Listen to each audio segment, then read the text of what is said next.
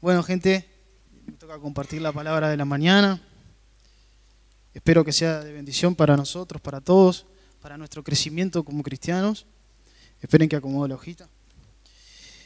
Y bueno, agradecerles primero que nada la invitación de estar acá con ustedes.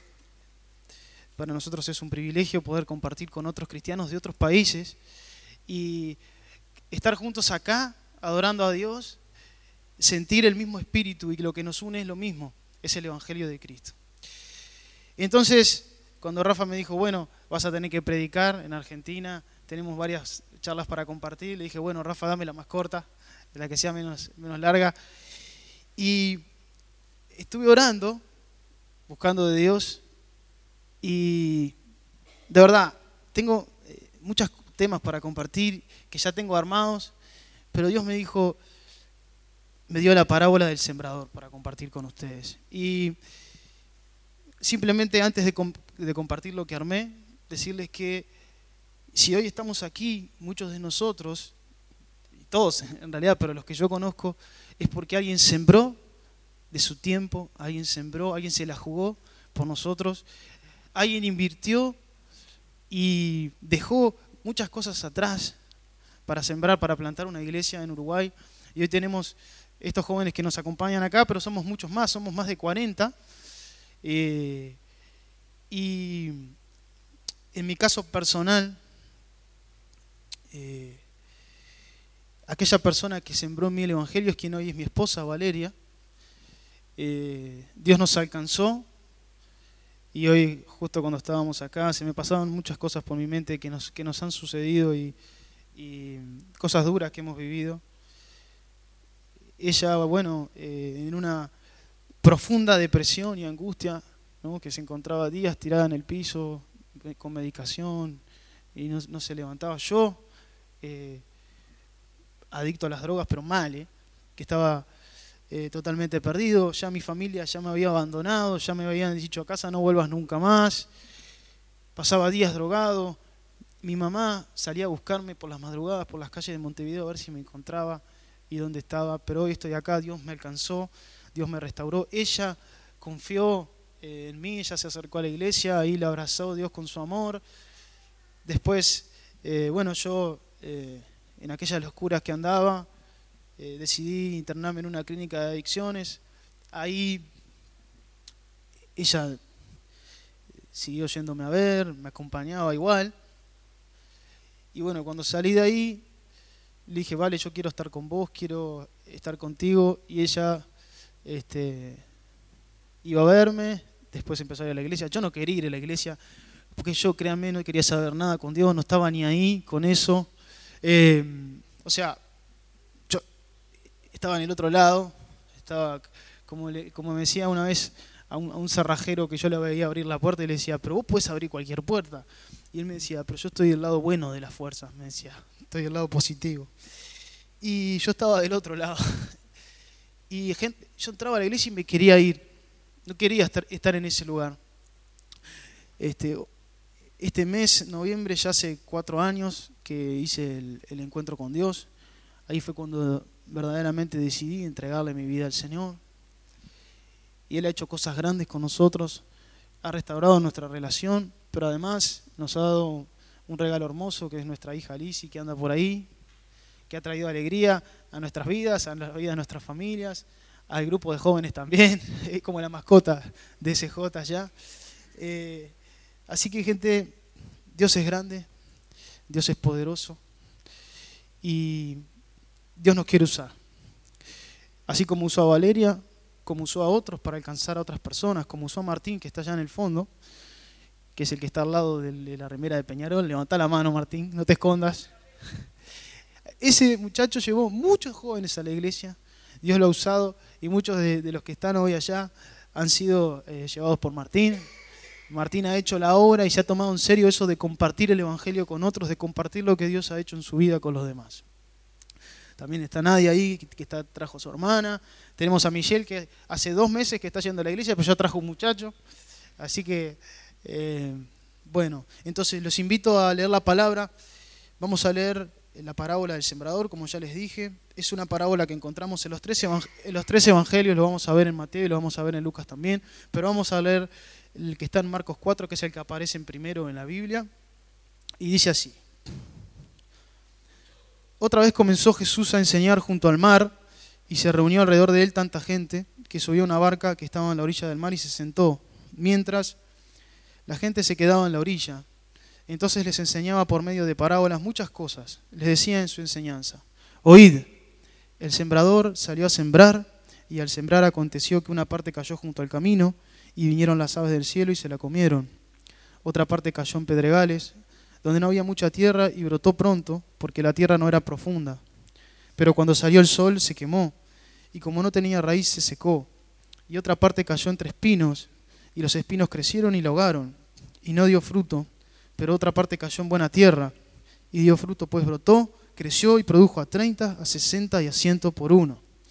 Entonces añadió, el que tiene oídos para oír, oiga. Más adelante en el versículo 13 y en adelante hasta el 20, Jesús nos explica esta parábola y qué significa. Les dijo, ¿no entendéis esta parábola? ¿Cómo pues entenderéis todas las parábolas? El sembrador es el que siembra la palabra. Los de junto al camino son aquellos en quienes se siembra la palabra. Pero después que la oyen, viene Satanás y quita la palabra que se sembró en sus corazones. De igual modo, los que fueron sembrados en pedregales son los que al oír la palabra, al momento la reciben con gozo, pero no tienen raíz en sí y no se mantienen firmes. Por eso cuando viene la tribulación o la persecución por causa de la palabra tropiezan. Los que fueron sembrados entre espinos son los que oyen la palabra, pero los afanes de este siglo, el engaño de las riquezas y las codillas de otras cosas, entran y ahogan la palabra y la hacen infructuosa. Y los que fueron sembrados en buena tierra son los que oyen la palabra, la reciben y dan fruto a 30, 60 y a 100 por uno. Entonces, algunas cuestiones que podemos desprender de esta enseñanza de Jesús. Primero, repasar. El sembrador es el que siembra la palabra, que puede ser cualquiera de nosotros. Cualquiera de nosotros puede ir y sembrar la palabra en otra persona, ir y compartir lo que Dios ha hecho en su vida y acercarle el Evangelio de Cristo a otro. La semilla es la palabra de Dios, que como una semilla tiene vida en sí misma.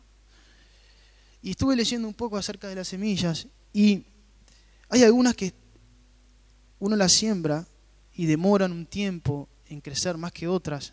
Hay otras que están ahí esperando que les llegue el sol, que les llegue la luz para poder crecer. Necesitan de agua, necesitan de oxígeno para poder crecer. Entonces tenemos el sembrador, la semilla y tenemos la tierra en donde se siembra la semilla. Y esta parábola nos enseña que hay cuatro tipos de tierra donde la semilla fue sembrada y nos explica qué ha pasado con, con esa semilla que se sembró dependiendo del tipo de tierra en que fue sembrada la semilla. Entonces, Jesús también en el principio dice, oíd, o sea, Jesús quería que prestaran atención, que escucharan esto que les iba a enseñar y nosotros también tenemos que prestar atención a lo que estamos escuchando cuando venimos a la iglesia, porque es para nuestro crecimiento, es porque la palabra de Dios tiene vida, sabemos que va y no vuelve vacía, sabemos que tiene poder, que la palabra de Dios es viva y eficaz, dice Hebreos 4:12. Entonces, vamos a analizar un poquito estos tipos de tierra y, qué consecuencias tuvieron para el crecimiento de la futura planta, ¿verdad? Entonces, dice que la primera cayó junto al camino. La primera semilla que fue sembrada cayó al costado del camino. O sea, no, alcanzó a caer en la tierra, en la tierra donde puede llegar a ser raíz, donde puede profundizar. ¿no? Nosotros tenemos que, como cristianos, echar raíces. ¿sí? Tenemos que asentarnos firmes. ¿Por qué? ¿Por qué dice ahí? Si nosotros no echamos raíces, si nosotros no, como jóvenes que somos, no nos afirmamos en el Evangelio, van a pasar cosas. Y la palabra dice, va a venir Satanás y va a quitar el mensaje que ha sido sembrado en nuestras vidas. Gente, hemos visto jóvenes eh, a los que se les ha compartido el Evangelio, que han recibido al Señor y han entregado su vida a Jesús,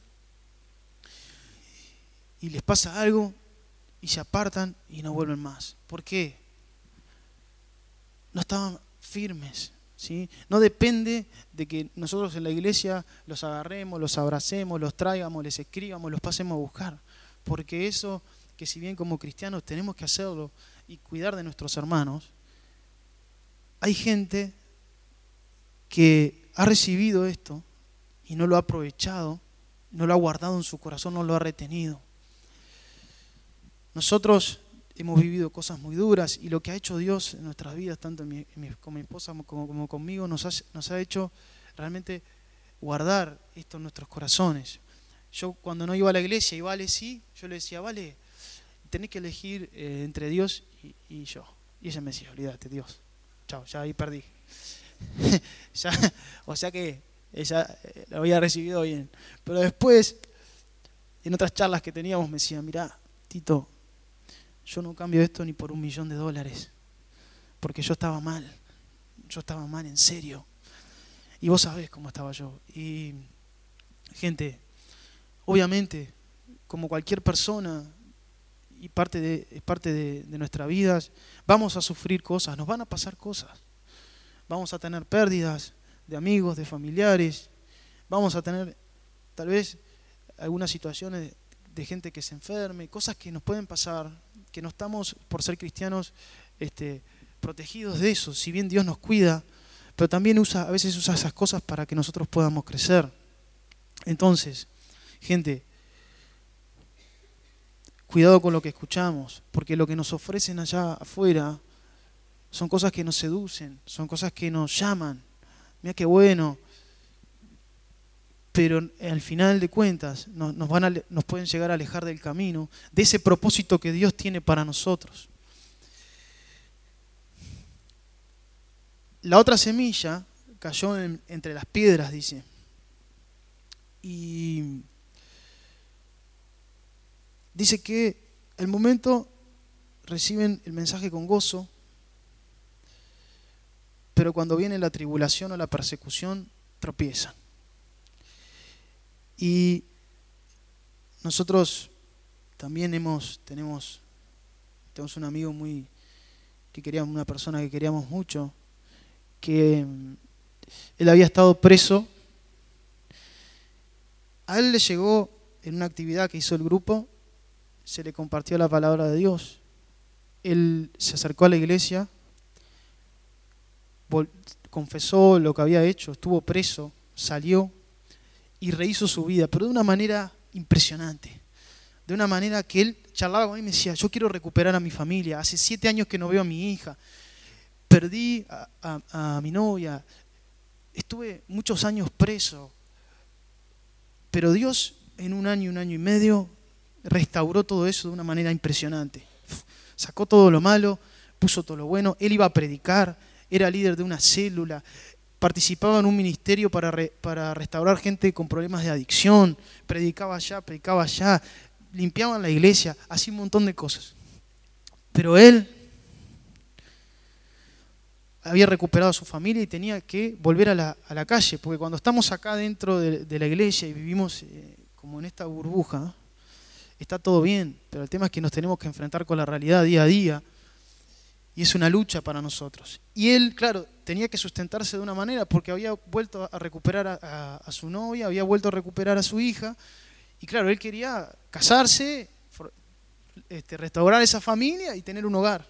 Entonces empezó, empezó, a trabajar como vendedor ambulante en las calles, pero en las calles pasan cosas en Montevideo y es muy fácil acceder a, a drogas, a sustancias que están ahí, a la vuelta de la esquina.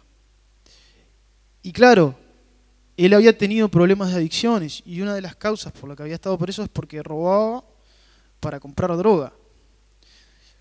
Y él tenía que enfrentarse con ese mundo una vez más y no soportó las pruebas, no soportó esas tentaciones que se le pasaron y cayó una vez, se recuperó, cayó de vuelta, se recuperó, pero volvió a caer y volvió a caer preso y hace poquito salió y lo vemos este, lo mal que está, ¿no? Perdón.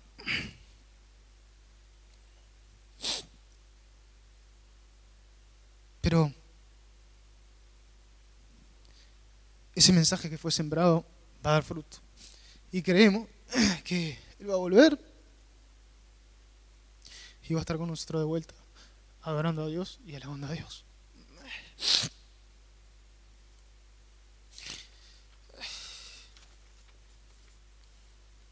Estoy como Beto el otro día que lloraba.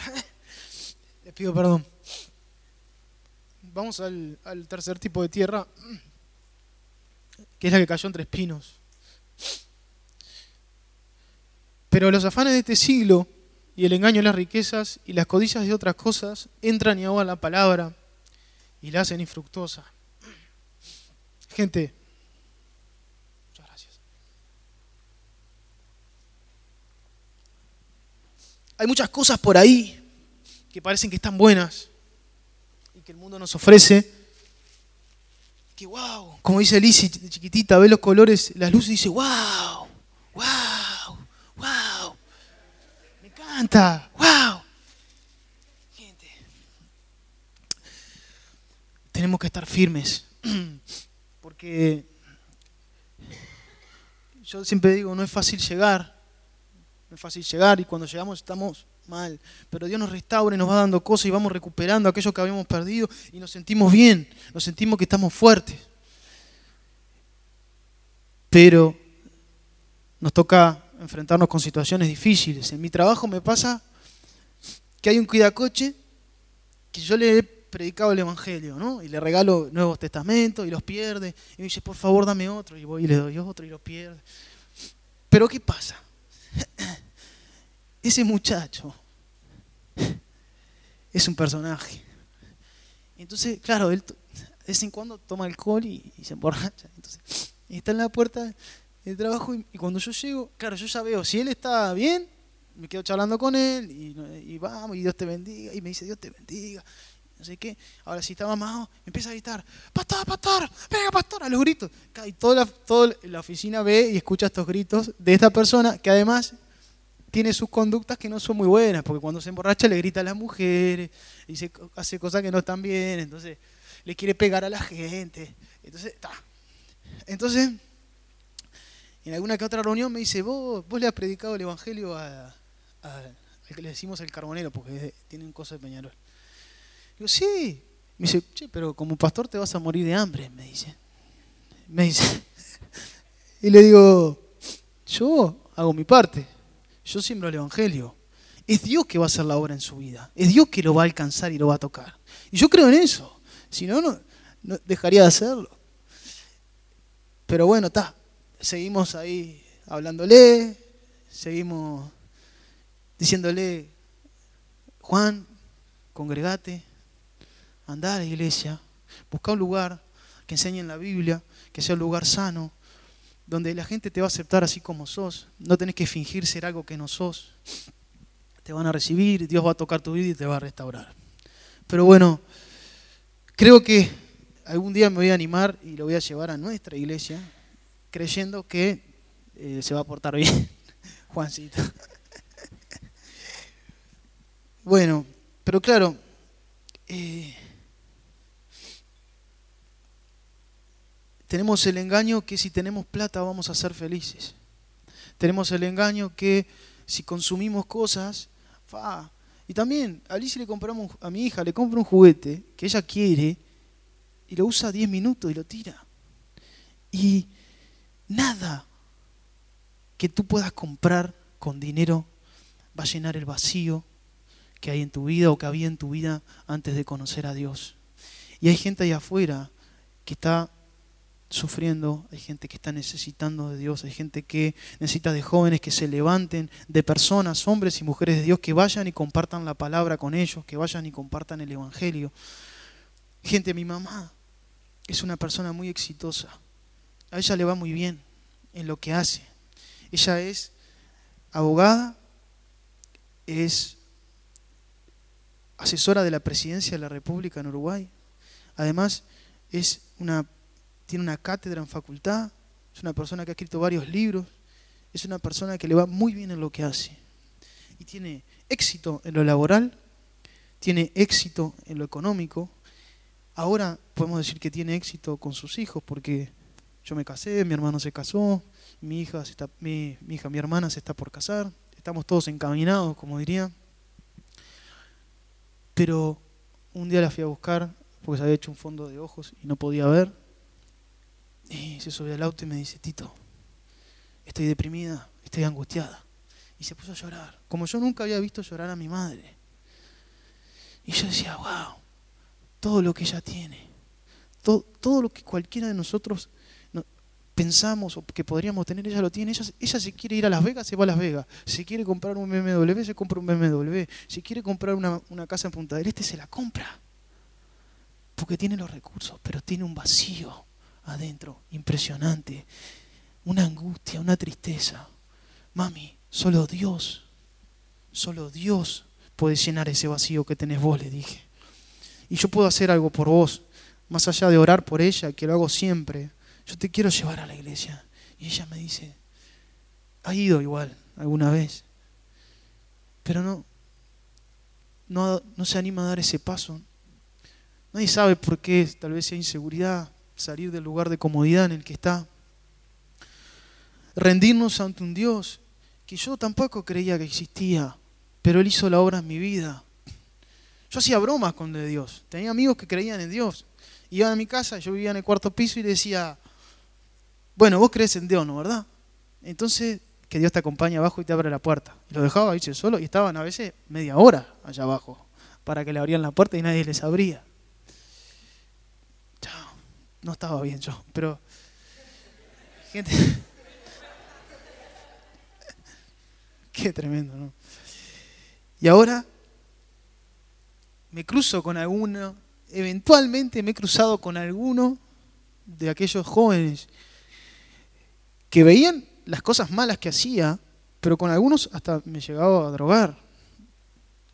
Y hace un tiempito me encontraba con un amigo Álvaro que había ido al liceo conmigo en un McDonald's, en un Automac. Entonces, yo ya lo conté, hay muchas cosas que ya las conté en Ciudad Joven. Pero entonces me encuentro, yo hacía poco que estaba casado, estaba muy feliz, la verdad, estaba muy contento, estábamos bien. Entonces, paro, Automac, veo que está Alvarito, me atiende Alvarito. ¿cómo andás? ¿Qué de tu vida? No sé qué. digo, mira Alvarito, ella es mi esposa Valeria, me casé, estoy yendo a la iglesia. Y el tipo que Entonces, claro, quedó pensando. Le hago el pedido y voy a, la otra ventanilla. Entonces él fue corriendo así a la otra ventanilla. Y me dice, pa, vos, Tito, a vos sí que te cambió la vida. Pum, tomá, y me regaló una hamburguesa y unas papas. Y seguí. Hace tiempo que no lo veo a Alvarito. Y me he cruzado con otras personas y me dicen, pa, a vos sí que te cambió la vida qué bien que estás, qué bien que estás, me dice. Y estaba mal, estaba mal en serio. Entonces, a veces aprovecho esas oportunidades que Dios nos da, aprovechenlas para decirle, antes estaba perdido, pero Dios me alcanzó, Dios me transformó, ha sido sembrado el Evangelio en mi vida y yo lo quiero compartir contigo. Entonces tenemos la otro tipo de tierra, que es la que dio fruto, la que brotó, creció y produjo a 30, a 60 y a 100 por uno. Entonces, vos decirle al de al lado, vos sos buena tierra, vos sos buena tierra. Vos vas a dar fruto al 30, al 60 y al 100 por uno. Entonces, nosotros como, como sembradores vamos a, vamos a que somos sembradores y tenemos muchas semillas en nuestras manos. Esta semilla es la palabra de Dios, que como vimos tiene vida, es eficaz y tiene poder para cambiar las vidas. Y vamos a usar esas semillas y las vamos a empezar a sembrar. Y el desafío que yo les quiero dejar esta mañana es ese, que se animen a predicar el Evangelio a otros, a compartir lo que Dios ha hecho con sus vidas. Esto va a ser para el crecimiento de la iglesia, pero para el crecimiento de ustedes como personas. Porque cuando vean gente que es alcanzada, que su vida es cambiada, se van a llenar de gozo y de alegría. Un gozo y una alegría sobrenaturales, inexplicables, porque compartir con otros el Evangelio es compartir vida y darle una esperanza a personas que la están necesitando. Eh, entonces, el terreno está ahí afuera y está bien preparado para que nosotros eh, tengamos que, que hacer la obra. Tenemos que oír la palabra para que nuestra fe aumente. En Romanos 10, 17 dice, la fe viene por el oír y el oír la palabra de Dios. Tenemos que empoderarnos y confiar en el Dios que está en los cielos, que Él nos va a respaldar. Yo tenía vergüenza de compartir el Evangelio y de compartir eh, estas cosas. Porque yo me crié en un ambiente donde poco más. ¿Qué pasa? Mis padres no estaban nunca en mi casa y nos criamos solos con mi hermano. Estábamos mucho tiempo en la calle. Nos gustaba esa vida, la vida tipo así gángster, ¿viste? Queríamos ser gángster nosotros. No, andábamos en, teníamos 18 años, andábamos en un Renault 12, así todo, oh, y teníamos un machete ahí y una, una cosa de, una, una de esas cosas de gladiador y andábamos. No la usamos nunca, no la usamos nunca, no la usamos nunca. Estaba ahí nomás. y nos gustaba, eh, eh. Claro, entonces yo me tuve que sacar, Dios tuvo que transformar mi mente, mis pensamientos y poner nuevos. Entonces, claro, eh, antes el acercamiento con una persona, eh, mi acercamiento era muy superficial y muy... Hoy en día, claro, me da vergüenza a veces decir que soy cristiano, que soy bueno, que trato. Eh, pero está, lo hago porque es, la gran comisión es esa, ¿no? Es ir y hacer discípulos, es ir y predicar el Evangelio, es animarse. Gente, Dios nos respalda, Dios está ahí. No te vas, no te va a hacer pasar vergüenza, Dios. ¿eh? Así que no hay que avergonzarse. Tenemos varios jóvenes, como este, le mencionaba Martín, que vienen de un lugar durísimo, durísimo. No era fácil entrar a tu barrio, ¿no? ¿Verdad, Martín? No. Estaba tu abuela con la escopeta ahí en la puerta. Gente, no era, fácil ahí. Y este hombre, este muchacho, iba y tiraba la semilla. Iba ahí como, un sembrador. y cayeron ahí. Hay unos cuantos que están dando fruto acá. Eh, pero se animó contra todo estereotipo, contra toda la comunidad. ¿Me entendés? No voy a decir este, que eran todos unos delincuentes donde vivía Martín, pero el 80% vamos a decir más.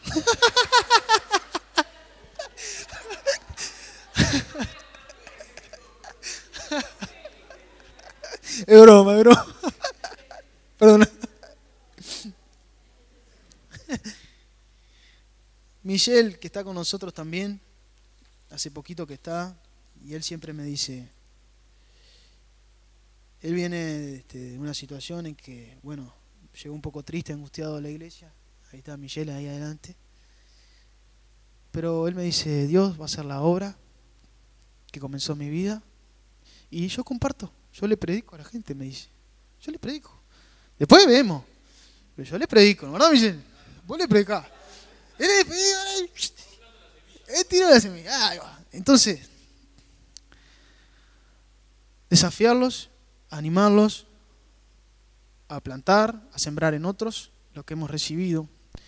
La meta nuestra es dar fruto. ¿eh? Somos buena tierra, fuimos plantados en buena tierra. Tienen este, una iglesia sana, una iglesia que se nota que se siente la presencia de Dios, que Dios está acá. Hoy cuando estaba aquí en Alabanza me sentí muy cómodo, me sentí que Dios estaba acá el Espíritu de Dios está entre nosotros, quiere empoderarnos para salir a dar buenas nuevas, porque lo que tenemos es un mensaje de esperanza y de vida, no tenemos nada malo para compartir, hemos compartido tantas cosas malas seguramente, animemos, empecemos con aquellos que están cerca nuestro, empecemos con nuestras familias.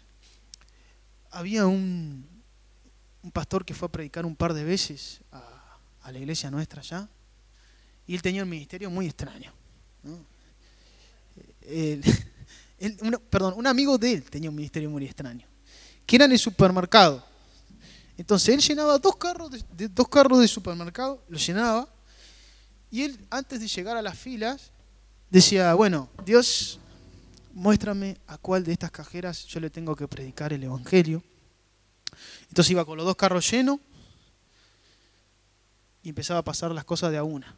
Una, despacito. Entonces el que venía atrás le decía, espere, espere, esto va a demorar. Y seguía, oh, dos, ¿cómo te va? ¿Cómo andás? ¿Qué es de tu vida? No sé qué, no sé cuánto. Y dice que las, las cajeras se ponían a llorar. lloraban, lloraban. Dios te ama. Dios no sé cuánto. Era un ministerio raro, pero él hacía lo que Dios le había mandado, que era predicar el Evangelio. Y la importancia a veces también en nosotros para que no pasen estas cosas que hay por ahí, que no venga Satanás nos robe el mensaje o que nos enfoquemos en cosas que no tenemos que enfocar. Con mi esposa tuvimos la bendición de comprar una casa hace poquito, la semana pasada. En Uruguay es difícil, Dios nos ayudó, los cielos se abrieron, pero estuvimos tanto tiempo dedicándole a eso que sentimos en un momento, dijimos, pa, dejémosle eso a Dios que eso se encargue Dios. Vamos a dedicarnos a las cosas de Dios, a lo que nos hace bien a nosotros, a lo que nos llena de verdad. Hicimos eso y, a las 20 días compramos la casa. Entonces, gente, no se preocupen por eso, nada nos va a faltar. Dios va a proveer para nosotros porque Dios es proveedor además de todo. Yo no tenía trabajo cuando salí de la clínica de adicciones. me fui a trabajar, yo soy licenciado en sociología me fui a trabajar a un lugar, allá lejos, nueve horas por día, cobraba un sueldo mínimo, hacían hasta arreglar los caños, cortar el pasto. Y yo decía, yo no estudié para esto. Estoy ahí, igual fui fiel, con mi diezmo, con mis ofrendas. Dejaba lo mío ahí, era poquito. Me acuerdo que queríamos hacer un asado y íbamos a buscar la leña al parque, con un carrito, así íbamos al supermercado en ómnibus y para ir a la iglesia nos tomábamos dos ómnibus. Y los domingos estábamos como una hora y media en llegar a la iglesia. Y allá una hora y media es un montón. No es como acá en Buenos Aires que es enorme. Una hora y media te vas a Punta del Este, una hora y media. Pero fui fiel, perseveramos con muchas cosas. Gente, tenemos que perseverar. Nos van a pasar cosas, sí. Vamos a tener aflicciones, sí vamos a tener luchas, sí, pero Dios que ha hecho la obra en nosotros la va a perfeccionar, la va a llevar más allá. Nosotros vamos a empezar a dar fruto. Esa es nuestra responsabilidad como cristianos, predicar el Evangelio. Que esto lindo que tenemos no se quede acá entre cuatro paredes. Y es un desafío que tenemos todo y que lo hemos tenido como iglesia y como grupo. Obviamente, estamos re felices allá en la iglesia con la música, el futbolito, el ping-pong. Pero hay gente allá afuera que pasa y está mal. Paro a veces en, los semáforos y viene y se me acerca uno. Toma un folleto. Dios te bendiga. Le doy una moneda. Pero le digo, y yo soy yo, fa, le doy. Una vez fui a uno y me dice, sos el tercero que me habla de Dios hoy. Pero ¿sabes qué? Mi mamá estuvo muy enferma. Ella iba a una iglesia y se murió en un hospital y nadie de la iglesia la fue a ver. Por eso yo me fui de la iglesia. Y lloraba, lloraba. Digo, mirá, yo estaba como está vos ahora, en la calle, pasando mal, no tenía plata para nada. Y estaba sufriendo, mi alma sufría. Pero mirá, tengo una nena acá atrás, mi esposa, se bajó a la farmacia a compararlo. Dios me dio una familia, Dios me dio un trabajo, Dios me dio una esperanza, la esperanza de la vida eterna. Dios transformó mi vida. ¿Por qué? Porque alguien se la jugó, alguien vino de Brasil a plantar una iglesia en Uruguay, a dejar todo, sus recursos, todo lo que tenía, invirtieron, compraron una casa, hicieron una iglesia. Cuando arrancaron eran tres viejitas, hoy somos como 200 más o menos. 200 personas que van a alcanzar el reino de los cielos, porque dos personas se la jugaron y sembraron, tiraron la semilla. Salía el pastor a orar por las calles. Salía el pastor a orar por las calles. Dios abre los cielos. Dios, abre los cielos sobre esta nación. Abre los cielos sobre Uruguay. Sintió el llamado, se la jugó, dejó todo. con su niña chiquita. Gente, acá tienen dos pastores que han dejado todo para predicar el Evangelio. Y hoy están todos ustedes acá. Qué alegría, qué alegría. Y nosotros tenemos que hacer lo mismo, porque Dios nos llamó a eso. Así que, gente, pónganse de pie. Vamos, vamos a orar. Quiero orar con ustedes. Aquellos que de verdad sienten un llamado. Abran, abran, su, abran sus ojos, abran sus oídos. Vamos a levantar un clamor a Dios para que Él nos use, para que Él nos lleve más allá de lo que podemos imaginar. Señor, Dios poderoso, Espíritu Santo, ven Jesús. Ven a este lugar. Ven con tu presencia, Señor. Danos, Señor, el coraje, la valentía predicar el Evangelio. Señor, pon semilla en nuestras manos, el ánimo, Señor, de compartir lo que tú has hecho